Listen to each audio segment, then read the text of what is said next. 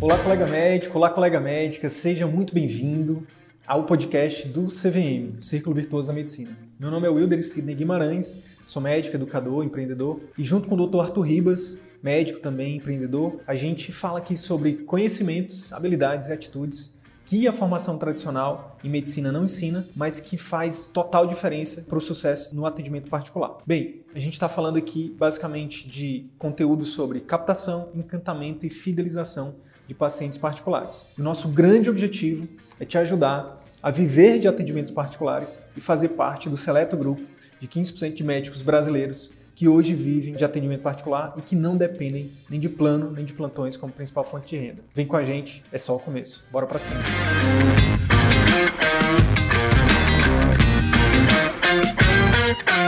Bom dia.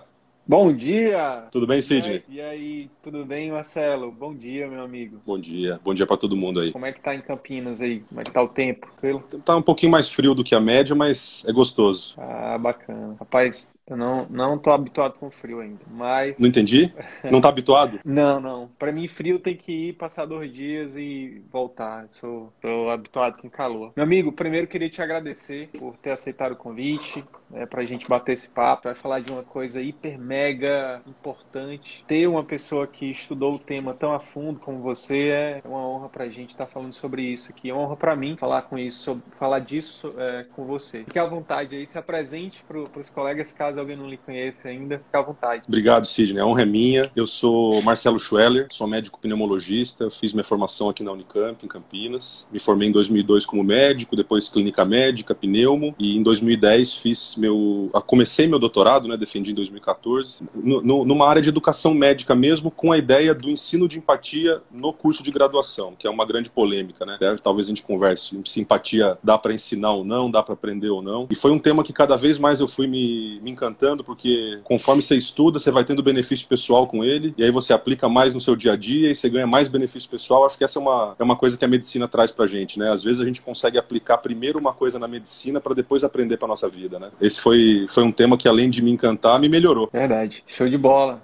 Show de bola. Marcelo, e antes da gente começar a falar de empatia, fala um pouquinho pra gente. Eu sei que não é o, não é o objetivo dessa, desse nosso papo aqui. Hoje você tá como convidado, mas fala um pouquinho como, de, como, do médico Marcelo. Como que você conheceu o CVM? Bom, eu eh, tive, minha, minha carreira foi, foi engraçada porque eu decidi a medicina sem ter certeza da medicina, né? Muito jovem. Depois eu decidi a clínica médica sem certeza da clínica médica. Decidi a pneumo sem certeza da pneumo. E acho que a cada, a cada paciente, a cada ano, a gente vai reforçando as decisões que a gente tomou, né? Eu sempre fui um médico, ama muito a medicina e eu acho que eu dei sorte porque eu gostava de todas as especialidades. Todas não, quase todas. O caminho que eu escolhi eu gostei muito, talvez eu gostasse de outros também. Eu, eu trabalho hoje basicamente em duas, duas frentes, né? Desde 2007, quando eu terminei minha residência. Eu passei a setor, professor de, de medicina é, de emergência na Unicamp e ao mesmo tempo comecei meu consultório de clínica médica e de pneumo. Então foi simultâneo. De lá para cá, tô nessas duas frentes. Vai chegando agora 40 anos de idade, mais pandemia família, mais filhos, aí você chega no momento de reavaliar a vida. Então, eu encontrei o CVM num momento de reavaliar minha vida. Eu até fui procurar aqui, Sidney. Primeiro e-mail do CVM que eu tenho na minha, na minha caixa de e-mails é 27 de abril de 2019. Eu não sei se, não sei como que vocês estavam aí no, no começo ou não, né, nesse, nesse momento. Não sei que turma que vocês estavam abrindo nesse momento, mas eu encontrei esse e-mail de 27 de abril de 19. E eu lembro que bem próximo disso, eu vi alguns dos seus primeiros vídeos, talvez, e acho que eu, até, eu não encontrei esse e-mail, mas acho que eu mandei um e-mail para você, eu te encontrei de alguma outra forma, para a gente trocar uma ideia sobre esse assunto que nós estamos conversando hoje. Então, essa live está sendo programada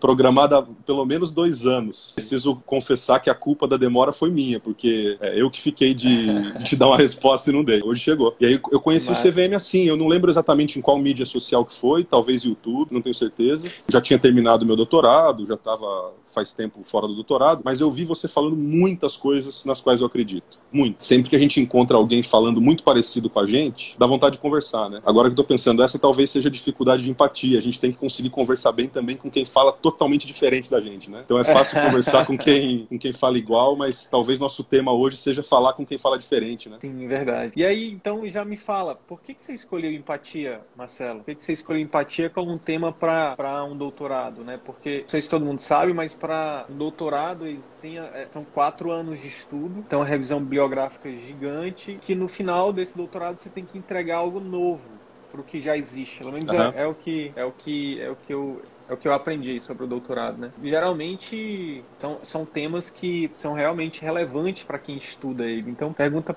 para ti é essa, né? Por que, que você escolheu esse tema? Eu acho que a semente começou na faculdade, deu ver alguns professores muito especiais atuando com muita empatia, mas não era uma coisa que eu planejava estudar. Quando eu estava na faculdade, eu não tinha, não tinha ideia de que eu ia fazer pesquisa, de que eu ia fazer pesquisa com educação e assim por diante. Mas já vi ali alguns professores obtendo resultados muito acima da média por serem professores especiais na questão do cuidado com o paciente da empatia. Na residência, é, principalmente no pronto-socorro, na enfermaria, mas também nos ambulatórios, é, eu fui entrando em contato com as histórias de vida de alguns pacientes que marcaram muito, né? Alguns casos daqueles que ficavam muitos meses na enfermaria, alguns pacientes muito emblemáticos no ambulatório, casos muito graves no pronto-socorro, e aquelas histórias foram ficando marcadas na, na, minha memória. No final da residência, no último ano de residência de pneumo, é um ano em que a gente, como último ano de residente, a gente já começa a participar mais intensamente do ensino com os alunos, né? Nos ambulatórios, discutir casos e tal. E ali eu descobri que eu queria ser professor, que eu gostava muito, que eu me dava bem, e acho que é uma, que é uma questão muito parecida da relação médico-paciente e relação professor-aluno. Então, precisa de muita empatia, cada aluno é de um jeito, cada aluno aprende de um jeito. Mas eu ainda não sabia que eu ia fazer pesquisa. Comecei a, a trabalhar no consultório, comecei a trabalhar como preceptor de alunos residentes na, no pronto-socorro da Unicamp. E aí, em 2009, começo de 2010, decidi seguir a carreira acadêmica. E para seguir a carreira acadêmica de uma forma formal, você precisa do doutorado. Eu não gostava, não tinha vontade de ir para pesquisa em biologia molecular, pesquisa clínica, pesquisa né? clínica, é, né? É também muito difícil na, na, no Brasil, tem, tem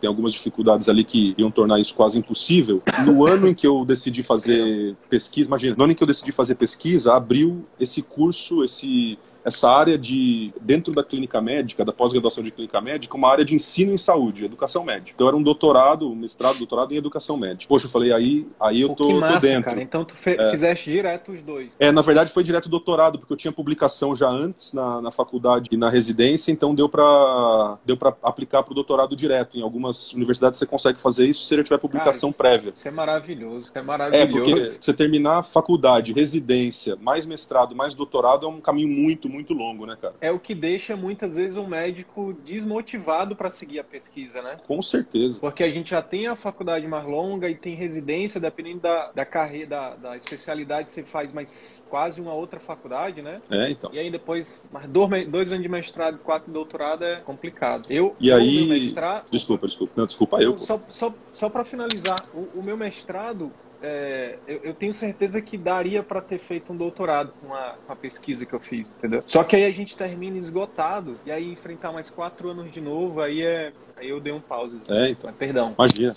Então, aí foi isso. Abriu essa, essa área de ensino em saúde. Era uma área que me interessava. O professor que ia ser meu orientador, o professor Marco Antônio Carvalho Filho, é, também é baita professor e a gente estava já pensando em fazer simulação na Unicamp, começar a para simulação. E a gente fez um curso de simulação e a gente pensou, pô, simulação de emergência é fundamental. Você vai colocar os alunos para atender antes de serem médicos para aprenderem a fazer aquilo antes de atender na prática. E a gente começou a pensar, será que a consulta médica é tão mais fácil assim do que o atendimento de emergência? Será que a consulta médica é tão mais simples assim? E nossa resposta foi não e não. Nem é mais fácil, nem é mais simples. Claro que uhum. são habilidades diferentes, é um mundo diferente, né? A emergência uhum. e, a, e, a, e, o consultório. É, a gente percebeu que talvez a complexidade fosse outra, mas não menor. E a gente uhum. começou a pensar, se a gente vai fazer uma simulação de, de emergência, nós vamos ter que fazer uma simulação de consulta. E meu doutorado foi isso. Foi, a gente criou uma, uma simulação de consulta médica. O que foi principalmente diferente foi com atores profissionais formados na Unicamp, que hoje são referência no Brasil Brasil em, em, paciente simulado, né, paciente padronizado. E aí, em vez de fazer consultas de 5, 10 minutos na simulação, que é o que costuma acontecer, né,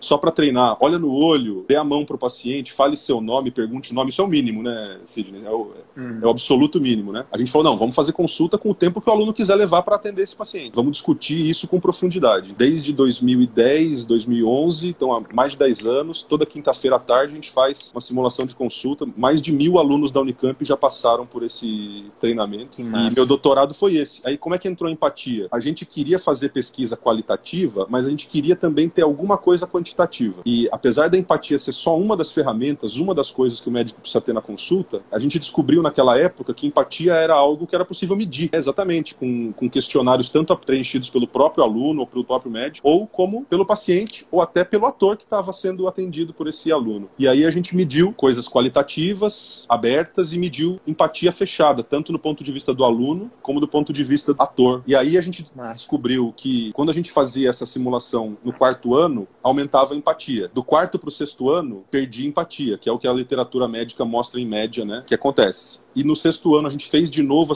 a simulação aumentava de novo a empatia. Então, não só a gente fez a hipótese e confirmou que empatia é possível de mudar, né? Como também a gente viu que é necessário que isso seja treinado repetidamente. Não é uma coisa que você treina e tá uma pronto, vez. Né? Uma vez só. Então, a gente fez no quarto ano, no sexto ano e depois até que fizemos por um tempo com os residentes. Mas com os residentes era engraçado porque não era o ator atendido. Não, era o ator sempre atendido, mas nem sempre o residente atendia. A gente, os, os residentes criavam casos que eles queriam que a gente atendesse e eu ia lá e atendia o ator. Então, então fizemos umas, umas, brincadeiras assim também. Foi muito legal. E a gente encontrou aumento de empatia, claro que tem vieses na pesquisa, toda pesquisa uhum. tem, né? A gente encontrou uhum. aumento de empatia. A gente viu que quem mais ganhou empatia eram aqueles que tinham menos empatia no começo. Era uma dúvida que a gente tinha, né? Será que algumas pessoas são travadas para empatia? Mas a gente descobriu que as que tinham menos empatia ganharam mais. Isso foi muito legal. O mais importante para mim nem foi o resultado quantitativo, porque um questionário, ele é ali, a pessoa pode escrever o que ela está sentindo na hora, não necessariamente aquilo é a verdade, né? Mas uhum. eu encontrei encontrei, eu encontro esses alunos que hoje são médicos formados há 5, 8, 10 anos, e alguns deles me falam como aquilo teve impacto na vida deles. E essa era uma dúvida que eu tinha, né? Será que nós estamos aqui discutindo isso, isso é bonito e depois não dá para ser aplicado? Ou será que isso dá para ser aplicado, dá para fazer, dá para encarar? Eu achava que dava porque eu fazia isso no meu dia a dia. E aí eu tenho bastante feedback dos alunos que, quando eles buscaram aplicar isso, é totalmente aplicável. Então foi esse o caminho da empatia. Acho que você já até respondeu aí, eu ia te perguntar em seguida, que é só para a gente reforçar. Então é algo que, com a sua pesquisa, é, essa é uma pergunta que é muito, que é muito legal fazer para ti. Então, empatia é algo que pode ser treinável, é isso, Marcelo? É, eu tenho, hoje eu tenho certeza é um que sim. Hoje eu tenho certeza que dá para treinar. Eu não sei se a gente consegue ensinar ou se é o aluno que aprende, mas eu tenho certeza que a gente consegue estimular, treinar. Então, para mim, é menos importante se eu ensinei ou não, isso é irrelevante, mas o importante é que se a gente treinar, se a gente conversar sobre isso, trocar ideia com outras pessoas, a gente melhora. É, esse é um debate interessante porque se empatia é, for algo é, um, como um dom, seria fundamental a gente medir isso em, por exemplo, prova de residência. Né? Será que eu quero residentes que não tenham empatia? Boa, então, tem, é, tem, várias, tem várias frentes aí que estão tentando incluir esse tipo de habilidade nas provas. E eu até acho interessante. O problema uhum. é que uhum. isso vai hoje um pouco contra o que eu acredito, porque se eu acredito que empatia é melhorável, treinável, é aprendível, é executável, será que eu devo desistir daquelas pessoas que estão com menos empatia, né? Será que não são exatamente esses médicos que estão com mais, mais dificuldade, precisa. mais precisam? Então esse é um debate muito interessante e não tem resposta, né? Então eu tenho é. hoje certeza que dá para aprender, que dá para treinar, mas ainda não sei se vale a pena a gente incluir nesse, nesse tipo de avaliação. É, mas mas que, é modi que é modificável, não tenho dúvida. Eu percebo, tem dias que eu tenho muita facilidade de ter empatia. Tem dias que eu preciso fazer um esforço maior para ter empatia. Então, isso para mim é claro. Se, eu, se tem um dia que para mim é mais fácil e outro dia que para mim é mais difícil, existem fatores externos e internos que modificam minha empatia. Então, eu tenho, não tenho dúvida que ela se modifica. Sim, com certeza. O que é claro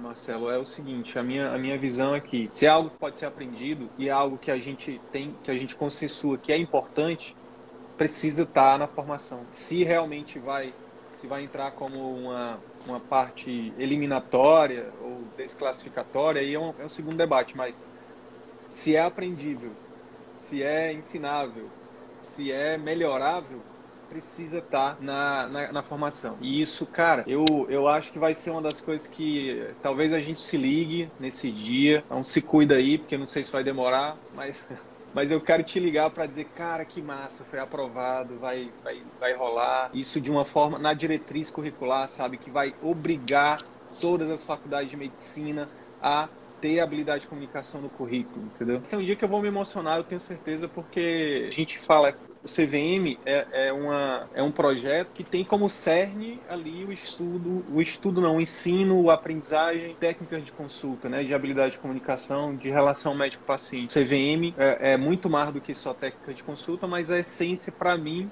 na minha visão, é, é muito disso.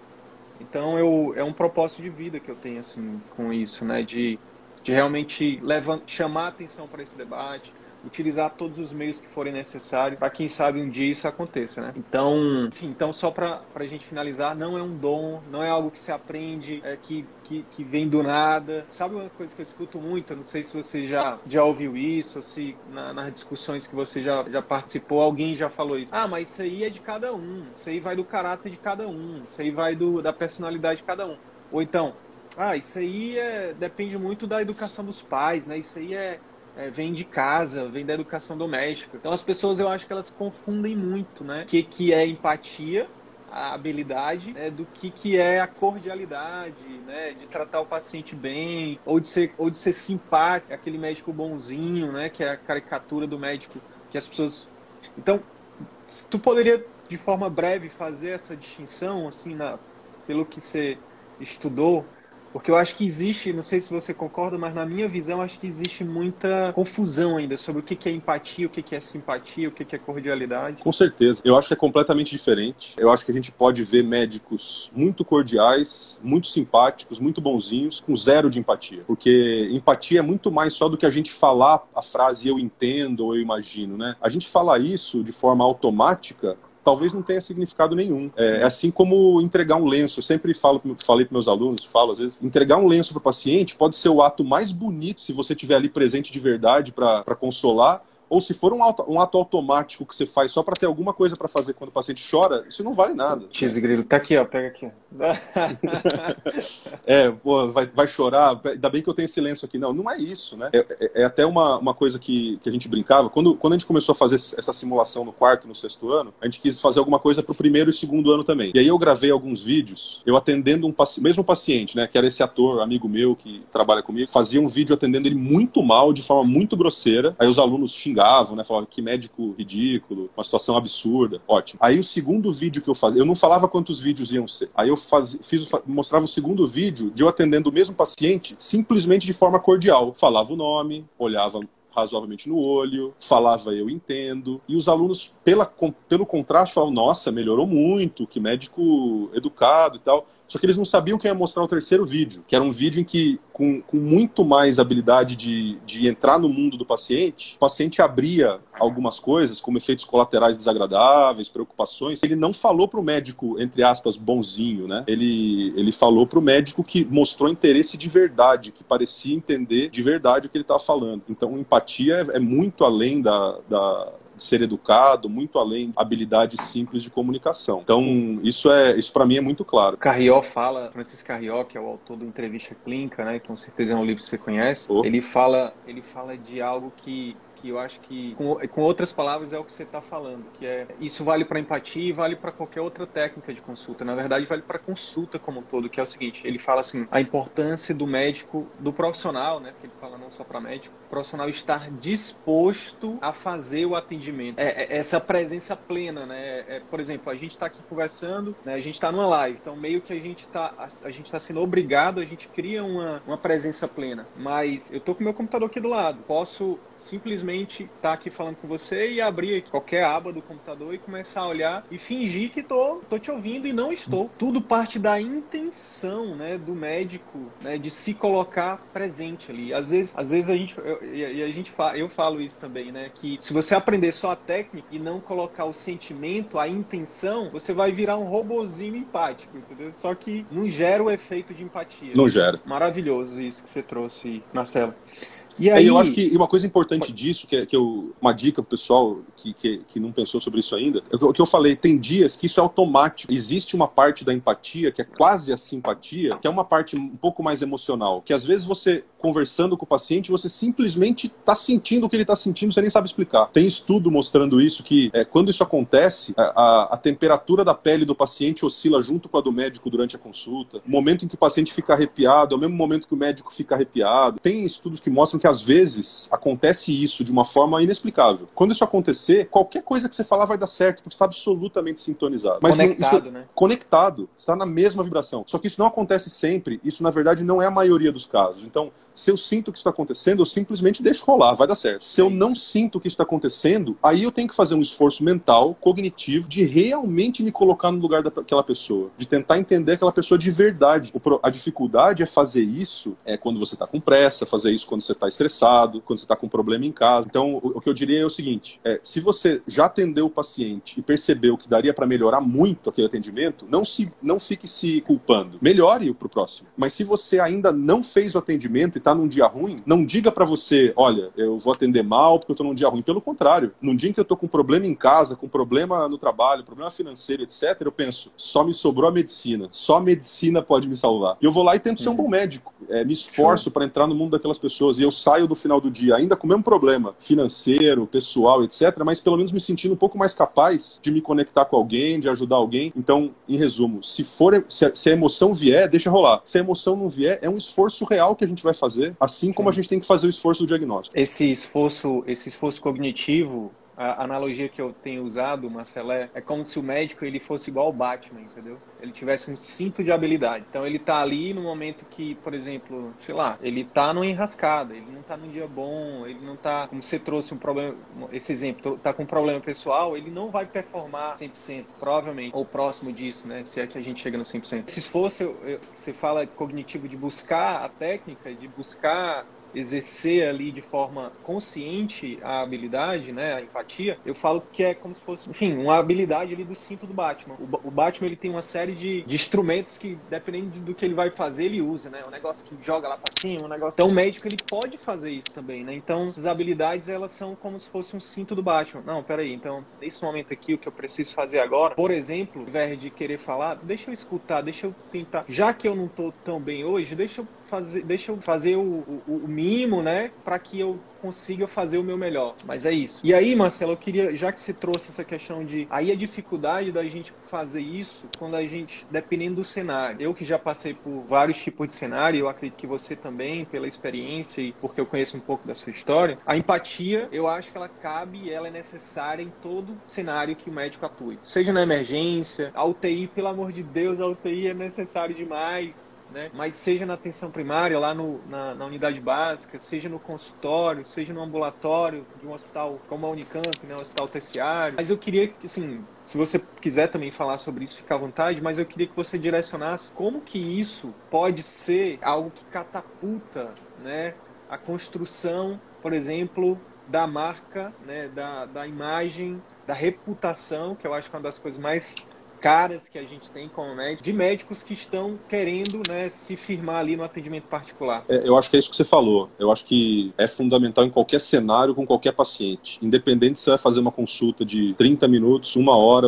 cinco minutos, quanto mais rápida for a consulta, mais você vai precisar de empatia, né, para ser uma consulta boa. Eu acho que. Eu acho que isso até tem que ser repetido. Como é que é? Quanto mais rápida você quiser que seja a sua consulta, mais empatia você vai precisar. A não ser que você esteja disposto a fazer uma consulta porcaria. Aí você consegue fazer em qualquer tempo. O, o que eu penso é o seguinte: é, eu sei mais ou menos a média de tempo em que eu consigo atender bem um paciente. E eu só vou descobrir esse tempo ali na hora, né? Tem alguns pacientes que precisam um pouco mais, outros pacientes precisam um pouco menos de tempo. Quanto mais rápido você quiser, não tem jeito. Você vai ter que estar tá muito conectado para conseguir fazer uma boa consulta mais rápido. Em relação a, a, ao paciente particular, tem uma coisa interessante. É, algumas pessoas pensam assim: eu, é, se eu atender particular, eu vou ter empatia com o paciente particular porque eu vou ter tempo para atender. Eu, eu não acho que é um bom jeito de pensar, porque empatia não é um botão assim que você simplesmente liga e desliga, né? Tem gente que fala que empatia é uma manivela, demora ali 10 minutos para você rodar, rodar, rodar, rodar, rodar, rodar. Não é um botão, é uma manivela. Então, boa, boa, ótima analogia. É, não é um negócio que você consegue atender uma pessoa sem empatia e o próximo você vai atender com muita empatia, né? Então é uma coisa que se você quiser atender particular, você tem que estar tá treinado a isso, né? Essa, essa é uma coisa. Eu acho que talvez o particular seja até um desafio maior pelo seguinte: eu acredito hoje que, independente se o paciente é do SUS, do convênio ou do particular, o tipo de emoção, o tipo de sentimento, o tipo de medo que o paciente tem, o contexto é diferente, o cenário é diferente, mas aí o sentimento é igual. Talvez para muitos de nós seja mais difícil abordar isso com o paciente particular. O paciente particular às vezes dá uma impressão para nós de mais autonomia, mais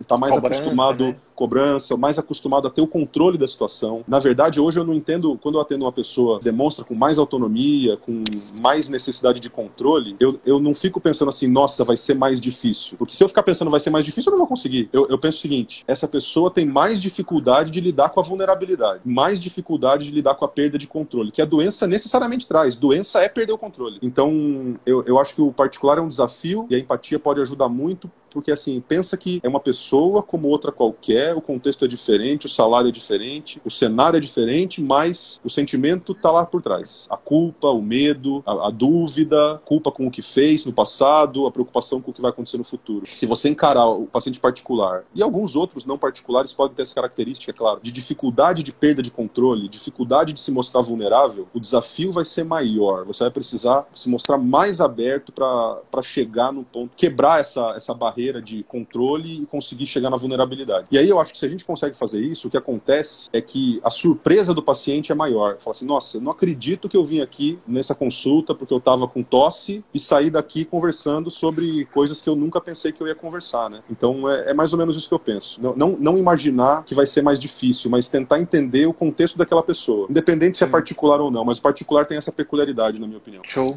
show de bola, ótima perspectiva. E o que eu queria, o que eu gostaria de acrescentar é o seguinte: o que acontece? A grande diferença, na minha visão, também é que é algo também novo para o médico, principalmente para quem não vive isso ainda. Quando a gente fala de atendimento particular, a gente está falando de algo em que o médico ele é o responsável, ele é o protagonista para que, que aquilo funcione, né? É um sistema não que depende. Então, quando a gente fala, por exemplo, do SUS, você chega lá e existem regras pré-determinadas. Você gostando ou não, você tem aquelas regras e tem que, tem que seguir. E aí, muitas vezes, você pode ter a técnica, você pode, você pode perceber que o paciente tem uma necessidade maior ali, mas muitas vezes você não consegue ter a autonomia ou ter a liberdade para fazer aquilo que muitas vezes o paciente precisa. E muitas vezes o que acontece? O paciente, coitado, ele já ele tá tão fragilizado eu acho que você trouxe essa perspectiva que, de verdade, eu, eu, eu não vi, não tinha olhado por ela ainda, que é como que o paciente se sente em cada cenário, né? Então, eu, eu imagino, eu me, me colocando como paciente do SUS, que inclusive já fui muito e ainda sou, às vezes a gente se coloca numa posição muito fragilizada mesmo. A gente, assim, de uma forma, pelo menos a minha, da minha perspectiva, né? Então, às vezes, o, o paciente, ele nem cobra muito do médico, sabe? Ele não exige, não espera muito do médico. Eu acho que isso é uma perspectiva que você trouxe que, que é muito, eu concordo muito. E já no atendimento particular, ele espera mais. Então tem, uma, tem um nível de exigência maior. Exigência maior, exigência maior. Mas é importante, o que eu quero trazer é da, da perspectiva do médico. Que no SUS, se o, se o paciente conectar com ele ou não, se o paciente, se o paciente gostar dele ou não, se o paciente sair satisfeito ou não, não vai mudar muito na conjuntura. O particular vai fazer total diferença. Porque esse um paciente, ele precisa ser superado as expectativas. Então se ele já chega, ele já chega esperando, ele já chega, ele chega contigo lá, Marcelo, ele vai ele, imagina no teu caso, o pessoal vai lá dar um Google e vê que você vê o seu currículo, vê a sua história, diz, pô, a expectativa dele vai lá para cima. E eu tô aumentando a tua agora, né? Graças a Deus. Não, eu tô aumentando agora porque eu tô te falando isso, né? Tipo, os pacientes, já... nossa, eu vou com o doutor Marcelo, é professor da Unicamp, é doutor em empatia. Então, a, o nível de expectativa do paciente vai lá em cima. Se você não supera esse nível de empatia, de, de, de expectativa dele, o que que acontece? Você frustra ele. Se você só empatar, Marcelo, e, ah, poxa, eu pensava que o doutor Marcelo ia. Então você, a, a, no atendimento particular, a grande diferença são duas coisas. Primeiro, que você tem a autonomia, a liberdade de fazer. Então, enquanto muitos lugares, infelizmente, e eu repito, infelizmente, e o meu sonho, Marcelo, acho que você já ouviu eu falando isso, né? eu vou repetir aqui, o meu grande sonho de vida é que um dia tudo que a gente fala no CVM aqui possa ser SUS e todos os lugares adotem isso. O médico como centro o médico tendo liberdade e o paciente sendo o centro da atenção. Qualquer outro lugar que tira a liberdade do médico, que tira a autonomia do médico, para mim, é, eu acho que não, não, é, não, não é o a melhor, melhor lugar. Essa questão do, do, da expectativa, de superar a expectativa. E quando você, como no atendimento particular, você tem a autonomia de, de fazer mais e melhor, você deve fazer. Quando você faz isso, esse paciente, ele se encanta, ele fideliza, ele fala bem de você. E isso é fundamental para a saúde, para a sustentabilidade da sua carreira, da carreira do médico no atendimento particular. Então, eu acho que essa é uma, é uma, da, é uma das coisas que faz com que a empatia, que eu lembro durante a graduação, quando falava sobre empatia, Marcelo, alguns alunos falavam assim, nossa, parece um unicórnio, sabe? Aquela coisa que, que a gente vê nos livros, vê em vídeos, mas nunca a gente viu na nossa... Eu nunca vi um unicórnio, né? Tipo, já vi pônei, já vi. É, até com um chifrinho no pônei, mas nunca vi um, um unicórnio, né? E, e, empatia é um unicórnio, infelizmente, né? A respondendo a pergunta de muita gente que fala assim, pô, Sidney, como é que eu faço, né, para fazer os para atrair mais pacientes, para fazer meu consultório? né, pagar as para o consultório se pagar. E uma das respostas, talvez mais, uma das mais importantes é aprenda e treine e melhore, masterize empatia. Isso é o que é, é, assim, vai te diferenciar, vai te tornar um unicórnio. Pouca gente aprende, treina e masteriza. Precisa disso em todos os lugares, todas as pessoas precisam disso. Onde é que você, um dos fundamentos que a gente fala aqui, né, Marcelo?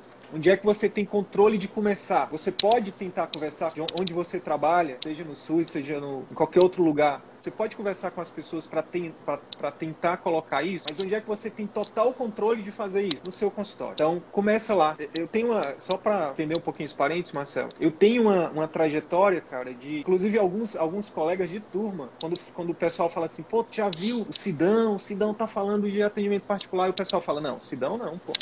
Sidão era sindicalista, pô.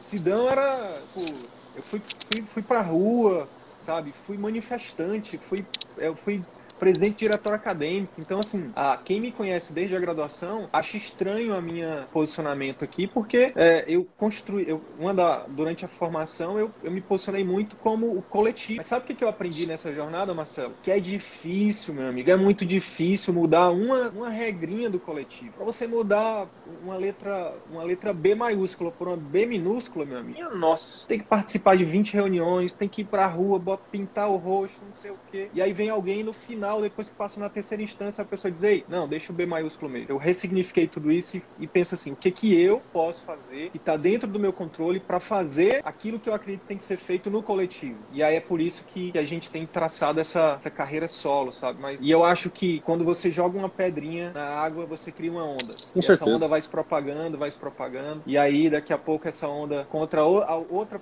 alguém que está jogando outra pedrinha e aí a gente tem a chance de, de formar um movimento. É, aí, quanto, mais, queria... quanto mais médico médico você, mesmo que sejam médicos que estão visando particular, quanto mais médico você conseguir ajudar a pensar na medicina dessa forma, provavelmente por um bom tempo eles vão ser os médicos que estão no SUS, estão no, no plano de saúde e, e assim e aos poucos na emergência, medicina, né? na emergência. É, a, a, meu negócio lá é esse. A gente fez uma atividade de simulação de consulta para desenvolver empatia e comunicação no estágio da emergência. Quanto mais médico estiver pensando assim, mais a medicina vai resgatar uma impressão muito mais positiva que talvez um dia ela já tenha tido, né? E muitas vezes vai ser o mesmo médico ainda que vai estar. Tá, é vocês sempre falam isso, né? É, vocês não estão falando para largar tudo e para particular, vocês estão falando para você olhar para dentro, pensar, organizar sua vida de uma forma que faça sentido e também olhando para o futuro, né? Então, por muito tempo, vão ser os mesmos médicos que estão nos dois lugares, né? E por mais que, aí, isso é uma coisa que eu acho fundamental, por mais que talvez seja difícil mudar a estrutura, e a estrutura talvez dificulte muito a, a, uma mudança grande, a hora que fechar a porta ali com aquele paciente, faz alguma coisa, né? Ali ninguém mexe. Ali naquele ali, momento ninguém é. pode falar, fale isso ou aquilo. Os residentes me falavam assim: você vai atender um paciente simulado, ele vai dizer tal coisa, você tem que responder tal coisa. Não, meu amigo, você me fala o que ele vai dizer. Eu respondo do jeito que eu quiser. Você não, não define como é que eu vou falar, não. Marcelo, e aí eu queria entrar um pouquinho mais no seguinte. A gente falou, a gente falou da empatia, do do, que, que, que requer até a intenção, a vontade, a disposição de estar presente ali, de se importar com o paciente.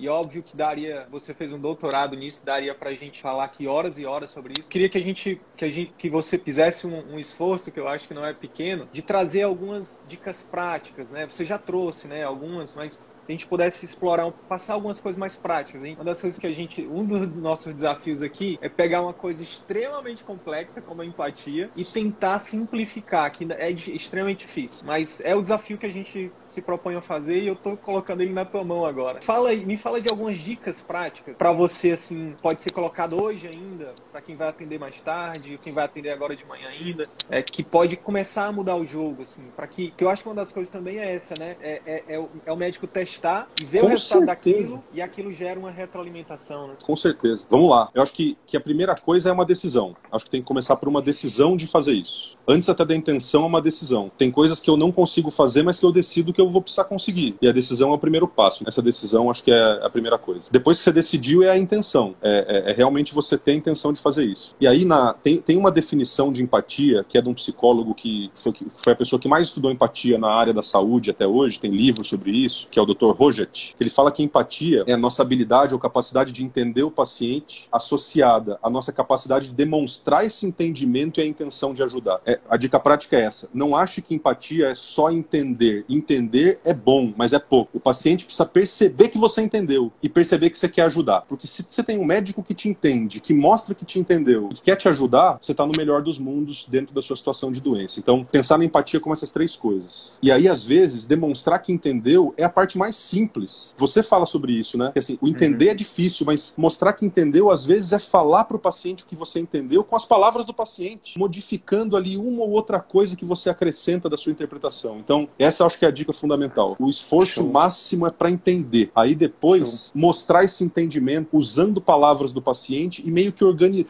usando as mesmas palavras do paciente, mas organizando essas palavras de uma forma que você fez. Isso eu acho que é a coisa que mais me ajuda quando eu preciso fazer empatia acontecer e, e, e não está num dia fácil. É, eu vou entender e depois eu vou repetir o que esse, esse paciente falou, mas organizado na minha cabeça. Isso para mim é, é a, a, grande. É, vamos, e, vamos, manda vamos, ver, manda ver. Vamos, vamos pensar um exemplo, vamos pensar num exemplo, um exemplo prático. Tenho que voltar a fazer fono porque tá complicado aqui o negócio. vamos pensar no exemplo prático aqui. Imagina que eu sou o paciente e eu chega e fala: Poxa, doutor, tô sentindo isso, tô sentindo aquilo, minha vida tá difícil. Porque não é, tem uma outra frase que é assim: a gente, a gente espera que os pacientes sejam as pessoas, os pacientes perfeitos, né? Que eles cheguem e falem com a linguagem técnica é, e, e, resumida e rápida o que ele tá Na ordem certa. Na ordem certa. E não é assim, cara. Não. Tem um outro médico que fala: então não, não espere o paciente perfeito porque ele não existe. É, tem um outro médico que eu, que eu gosto muito dele, que eu tive a, o prazer prazer de conhecê-lo, que é o Juan Guevas, é um médico de família espanhol, que ele fala assim: não existe paciente difícil. O que existe é médico simples. E aí, esse médico simples, a tradução aqui seria: o que falta é a gente se fortalecer mais, é a gente se fortalecer no sentido de se preparar melhor para atender os pacientes. Às vezes é uma coisa que, não, não que é, é tão óbvia que às vezes eu. Mas eu preciso dizer que é o seguinte: os pacientes procuram médicos porque estão sofrendo. É lógico. Só que a gente não, isso não fica claro pra gente, Marcelo. A gente vai, a gente acha que os pacientes, sabe? Então eles estão sofrendo, então a gente tem que se preparar para lidar com o sofrimento. E é por isso que a gente deveria treinar. Pô, os caras, os atletas de alta performance, eles treinam todo dia para chegar lá no dia da, da Olimpíada e, e, fazer a melhor performance. A gente não, a gente vai despre totalmente despreparado para a zona de guerra. A gente tá lá no meio da guerra, bala, canhão, e a gente tá lá, meu Deus, sabe, tipo, perdido. É. Sendo alvejado toda hora. Toda hora a gente é alvejado e a gente é. Não sei o que, que acontece com a gente, que a gente não morre, graças a Deus. Mas, mas a gente sai, toda vez a gente sai ferido. Então por que não se preparar, né? Entrar lá, saber onde se, onde se colocar para se proteger, né? Eu acho que você vai. A próxima pergunta que eu vou te fazer é sobre isso, né? Como é, enfim, eu até, pô, eu, se deixar, Marcelo, eu fico arborizando aqui. Mas a dica prática, a, o que você falou é o seguinte: imagina então que eu chego para ti e falo um monte de sintomas. Que aí às vezes o que eu falei, que eu, que eu me perdi é porque às vezes o paciente se perde também. Eu tô, tô sentindo isso, tô sentindo aquilo e minha mulher isso, e meu filho aquilo, e meu emprego, meu chefe, cara. Ele, ele abre a vida dele para você em cinco minutos, dois, três minutos. E sabe o que, que muitas vezes, por não saber disso, que a gente faz? Tá, mas e aí? Tá sentindo o que agora? Cara, você perdeu uma oportunidade de ouro de demonstrar empatia para ele. Você pode até mentalmente, como o Marcelo disse, você pode ter entendido, pô, o cara tá sofrendo. Mas ele precisa saber disso. Ele precisa saber disso. Então, simplesmente aí a forma de demonstrar existe em várias formas. Eu acho que o Marcelo trouxe uma, uma dica de ouro que é se conecta com ele, porque aí pode ser até com o olhar, até com uma expressão facial, sabe? Sei lá, dependendo do nível de, de, de vínculo ali, se for um paciente antigo, um toque. O toque, com certeza. Tá difícil tá pandemia, momento, né? Mas. É, a gente tá num é. momento delicado, mas o fundamento acho que é isso, é tentar demonstrar, sabe? Às vezes não sinto muito, às vezes, às vezes olhar e refletir, né? Que isso é uma, é uma técnica também, refletir o sentimento dele, ver que ele tá sofrendo. É, é, só, é só trazer isso à tona. Senhor fulano, dona fulano, eu percebo que, poxa, tá difícil mesmo, né, pra senhora. Cara, é isso. Quando você faz isso, a relação já se Pode ser o paciente que você acabou de conhecer, mas é como se já fosse. Você cria uma, um vínculo ali. É, aí na cabeça dele, ele, é, ele para você, pra você, ele já é um amigo. E aí ele confia. E aí olha só, né, Marcelo? Aí ele se abre. Tô, deixa eu lhe falar. Na verdade, é porque aí fala o que realmente está acontecendo com ele e o seu nível de assertividade diagnóstica vai lá para. E também a então, confiança do paciente para seguir suas condutas, né? Sem dúvida nenhuma. Isso aí também... tem estudo sobre isso, né? Tem estudo que mostra. Isso, isso foi. Nossa, a hora que eu, que eu aprendi isso, eu fiquei maluco. O nível de empatia do médico, avaliado pelo próprio médico e pelo paciente, tem relação com o controle do LDL colesterol, hemoglobina glicada, risco de cetoacidose em diabético. É, é uma coisa de louco isso aí. É uma coisa de louco. Dor, Dor, cara. Dor. Nível, tem nível bastante dor. estudo com dor. Então o médico, o médico quando ele demonstra, quando ele, quando ele faz esse simpatia e demonstra por si só, melhor, melhora questões clínicas, melhora a assertividade diagnóstica, melhora a adesão à terapia. Meu satisfação Deus. com a consulta, chance satisfação. do paciente voltar na sua consulta, de te indicar, satisfação sua com sua profissão, que é, é fundamental, né? E, e nem sempre mostrar que entendeu é uma coisa complexa, que precisa. É assim, às vezes é só, gente, você, é, como eu falei, repetir as, as, as palavras que o paciente falou de uma forma organizada por você, mas dando mais importância para aquilo que você percebeu que é mais importante para o paciente, né? A gente fazia uma brincadeira lá nessa atividade que, que a gente fazia lá, faz na Unicamp. O paciente às vezes conta uma coisa super importante da, dos pais e de repente você estava no meio da sua anamnese e você responde, e o cocô? A gente, a gente já viu isso acontecer, né? O paciente ah, não sei o que, minha mãe morreu. Mas se você estava naquela hora de perguntar sobre o hábito intestinal, às vezes vem essa pergunta, como é que pode, né? É deixar o paciente. A gente, eu acho que um, um desserviço que a gente faz, às vezes, para os médicos mais jovens, é ensinar eles que a consulta tem um passo a passo muito pré-definido. É, quando, na verdade, aquele roteiro que a gente aprende na faculdade, de um monte de sintoma, perguntar se o paciente tem ou não, é uma parte pequena da consulta, é um interrogatório complementar para ver se tem algum sintoma a mais. Aquilo não é a consulta, né, Cid? É uma parte Aquilo da consulta, É uma né? pequena né? parte, é o um interrogatório complementar dos outros sistemas, né? E às vezes a gente dá mais importância para aquela sequência, porque é onde a gente se sente seguro, do que simplesmente ouvir o paciente falando três minutos e falar: Poxa, eu percebi que essa doença está te atrapalhando muito na sua relação com a sua família, ou está te impossibilitando a exercer seu trabalho da forma como você acredita. E, e, é uma coisa que fica claro na fala do paciente se você ouvir com cuidado, né? Então, demonstrar o entendimento talvez seja a parte mais fácil. Sim. Basta a gente organizar aquilo na mente e devolver para o paciente de uma forma, de uma forma sensível. Acho que é Sim. isso. E, a, e, cara, e concordo demais com isso e, e, e inclusive no CVM a gente tem buscado não dizer o que, que tem que ser falado, né? A gente até traz algumas técnicas em relação a isso, mas mais de, eu acho, os pilares da consulta, o que, que é importante, né? É, mas eu acho que não, realmente não tem que ter essa receita de bolo de, ah, agora você fala isso, agora você tem que falar aquilo, né? nesse momento você tem que, por exemplo, empatia. Qual o momento de, de demonstrar empatia? O paciente? É no início, no final, no meio? Não existe. É, é um estado de momento. espírito, é um estado de espírito, não é um. É, né? é um momento que for necessário, é um momento que, se o paciente demonstrar sofrimento, idealmente a gente deveria demonstrar empatia. É, e eu acho que é isso que está por trás, Marcelo, das frases que são rotineiras, né, que os pacientes falam dos médicos, que tem cada vez mais se acentuado. E eu, de novo, demonstrando empatia aqui para os médicos, não acho que seja culpa do médico, né? Eu acho que tem vários fatores que influenciam para a gente chegar onde a gente está chegando. O fato de não ser culpa do médico, o fato de você não ter tido a possibilidade, a oportunidade de aprender empatia, de não ter sido aluno do Marcelo, é, não ter tido essa sorte, não lhe dá o direito de dizer, ah, é porque eu não aprendi, e não se dá. colocar como vítima pro resto da vida. Não, cara. Hoje tem livros, tem curso, tem é, tudo isso às vezes gratuito na internet. Você pode aprender, você pode treinar, começar, né? E sim, buscando masterizar isso, né? Para poder sair dessa, dessa, dessa vala comum de que, ah, não, não me ensinaram, e agora eu tenho que fazer de qualquer jeito mesmo. Não, cara, eu, eu é, isso, de novo, a gente falou sobre finanças ontem e eu repeti isso, vou repetir agora. É muito massa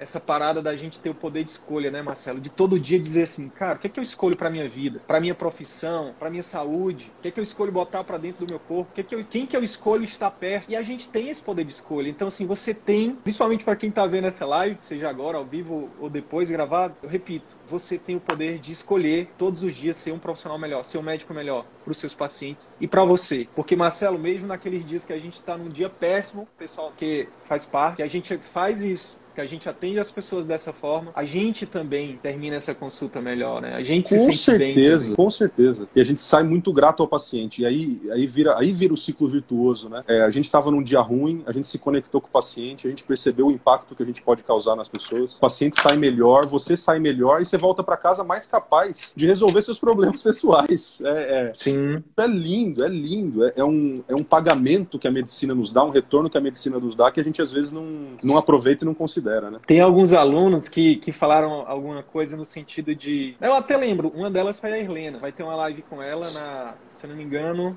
é na quinta, acho que é na quinta-feira à noite. Ela fala assim, ó, ela fala, Sidney, trabalho mesmo é de manhã com as minhas filhas, com os meus filhos, que ela tem o, Lu, o Lucas e a Luísa. E aí eu descanso hoje, o meu hobby, o meu prazer é no consultório, que é ajudar meus pacientes hoje faz bem para mim. Cara, isso é muito massa, porque trabalho mesmo é em casa, é organizar a casa, não sei o que, cuidar dos filhos. E eu acho que tem que ser assim, deveria ser assim, né, Marcelo? Já pensou, é. cara? Já pensou é. o mundo em que o médico pudesse ir para o consultório ou para o trabalho, onde quer que seja, e ele realmente saísse de lá sendo pago, não com grana, com só com grana, mas com esse tipo de pagamento, né, cara, com essa satisfação, que é o que é o grande é o grande slogan do nosso projeto aqui, o resgate da boa medicina. Já pensou, é só, cara? Um... É, é, é, foi isso que me atraiu em estar aqui a vocês e acompanhar vocês. Se, se a ideia fosse simplesmente como é que o médico faz para ganhar mais em menos tempo, eu nunca estaria perto de vocês, porque não é o que eu acredito. Eu, acho que esse caminho de você focar no paciente, o que você precisa, o que você precisa. E aí sim, e aí esse, é, essa é a base. Base é o paciente. E aí tem algumas coisas que muito eu estou aprendendo com vocês, porque a gente não aprende mesmo na faculdade, em relação a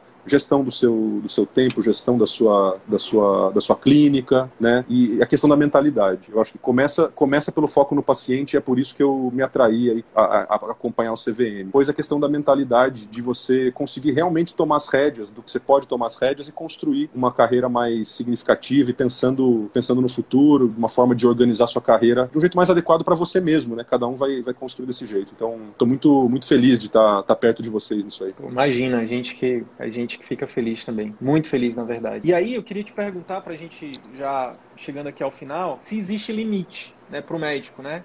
Em relação à empatia. Uma pergunta que eu ouvia muito na graduação também, quando eu falava disso, era: professor, e quando o paciente chora, o que, é que eu faço? Eu posso chorar também? A sua resposta para isso é a mesma que eu dou. Você pode, se você estiver sentindo, chore, só não pode chorar de um jeito mais desesperado que o paciente, a ponto do paciente te consolar. Se, se, eu já chorei muitas vezes com o paciente, mas fica, é, muito, não vai acontecer aquele choro de ficar soluçando. É, é um choro de você sentir a, a, o sofrimento humano, né? É, você Sim. sentir o que eles estão sentindo. Então, é, é bem seguro. Como lidar, então, com esse, com esse limiar, né? Que é muito tênue, eu imagino né, Marcelo? Como é que o médico pode, como é que ele, o que que ele tem que tá, o que que tem que estar tá presente nele para ele, cara, até passando daqui, eu acho que até aqui é seguro, depois daqui talvez eu já perca. Eu adoro esse tema. Antes de eu começar a estudar isso, eu já via, a gente aprende isso, né? Professores falando para nós que a gente precisa estar tá distante para conseguir tomar as melhores decisões. E eu acho que esse é um ensinamento muito ruim. Pelo seguinte, é um ensinamento que é dado e não é debatido. O problema é o aluno chegar no final da faculdade, começar a residência, começar a carreira profissional achando que tem que se proteger do paciente. Isso eu acho um problema muito grave. Eu não vejo problema em cada um ter a sua própria característica, personalidade e alguns médicos serem mais aptos a chegar muito próximo do sofrimento do paciente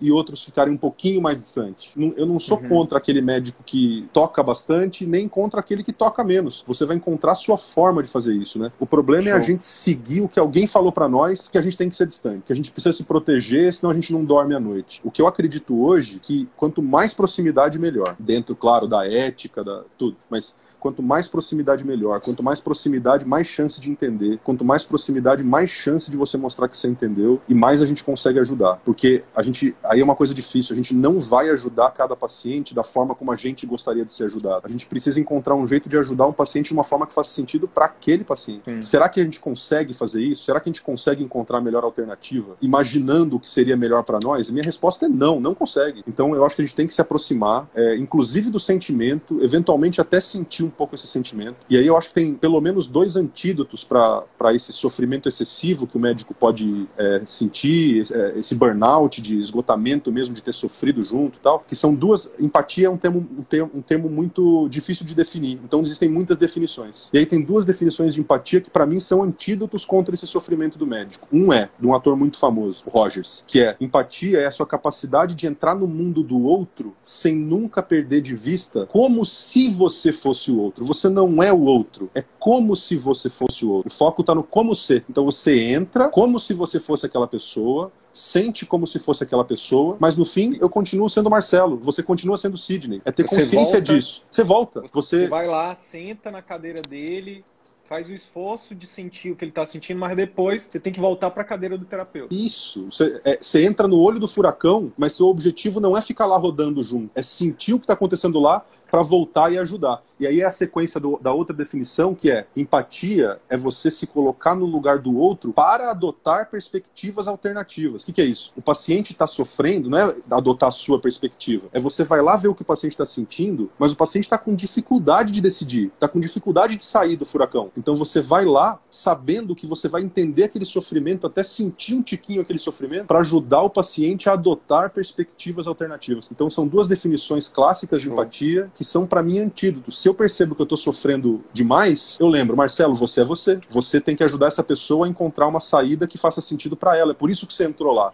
Show. Você não entrou lá para ficar sofrendo. E isso me ajuda de um tanto que eu não consigo nem explicar. É só testando mesmo para acreditar nisso, Cid. Cara, sabe qual foi a, a, a imagem que veio quando, você, quando a gente estava falando sobre ir lá, sentar do lado dele e depois voltar? Eu pensei no Flash. Vê se faz sentido. O Flash, o Flash ele tem a, a capacidade de ir lá mais rápido que todo mundo, ele analisa a cena e depois ele, ele sai da cena cena. Então, de repente, acho que a gente pode até, para facilitar o entendimento, é isso. O exercício de empatia e até para proteger o sentimento do médico, né? Porque imagina você fazer isso várias vezes de onde você atende, né, cara? Isso é muito desgastante. Pode ser muito desgastante. Tem autores também que falam isso. Muitas vezes o que está por trás dessa desempatia ou da falta de empatia, apatia, né, é exatamente o médico que quer se proteger. O ser humano que está ali querendo se proteger, né? Mas se a gente pensar, cara, eu vou. É o momento agora de fazer o exercício do flash. Eu vou lá rapidinho, imagino né, as como ele tá o que, que ele está passando, olho, né, com a minha, agora sim, com a minha visão, eu olho as perspectivas, cara, se fosse eu, o que, que, que dá para fazer, né? E aí volta, e aí volta pro diálogo. Só que você volta com muito mais informação, e você volta com a informação da fonte, porque aí que talvez esteja a mágica, o paciente nem sabe exatamente o que está sentindo com clareza. Você ajuda é... o paciente a perceber o que ele mesmo está sentindo. Você isso. ajuda o paciente a perceber a saída que está nas palavras dele. Sim. Só que o paciente ainda não percebeu isso. Então é para isso que a gente gente Sim. vai lá. A gente vai lá não para ficar, a gente vai lá para sair. Mas sair Sim. com a informação que vem da fonte. Acho que esse é o negócio. Massa demais, cara. Massa demais. Que top, Marcelo. Pô, cara, gratidão, obrigado,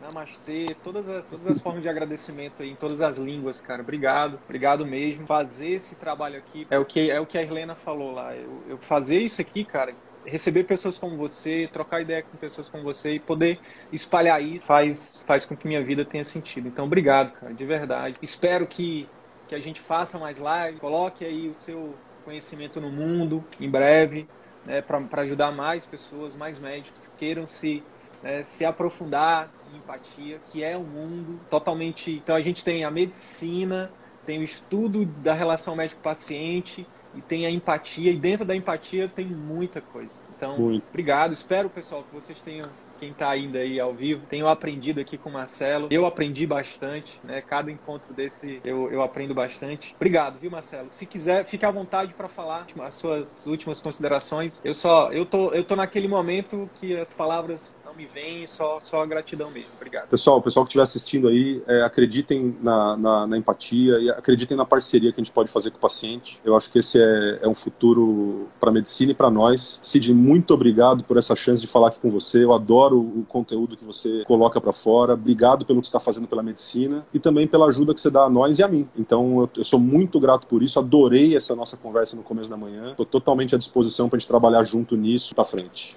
Obrigado, viu? Show de bola. Vamos, vamos juntos, cara. Vamos, vamos construir esse movimento aí de resgate da boa medicina. Pacientes e médicos, né, ganham, onde todo mundo ganha, onde a sociedade ganha, porque eu acho que é aí que tá o, é aí que tá o, o lugar onde a gente nunca deveria ter se afastado, né? Pacientes e médicos satisfeitos. É quando enquanto isso estiver rolando, coisas estão bem. Se não estiver rolando isso, opa, acende uma luzinha aí amarela né, e veja o que está dentro do seu controle para você mudar isso, porque é possível. Marcelo, sucesso aí, irmão. Bora para cima, conte comigo. Obrigado, meu amigo. Tudo de bom. Bom Tamo dia. Junto. Tchau, Valeu. tchau. Abraço. Tchau, tchau, gente.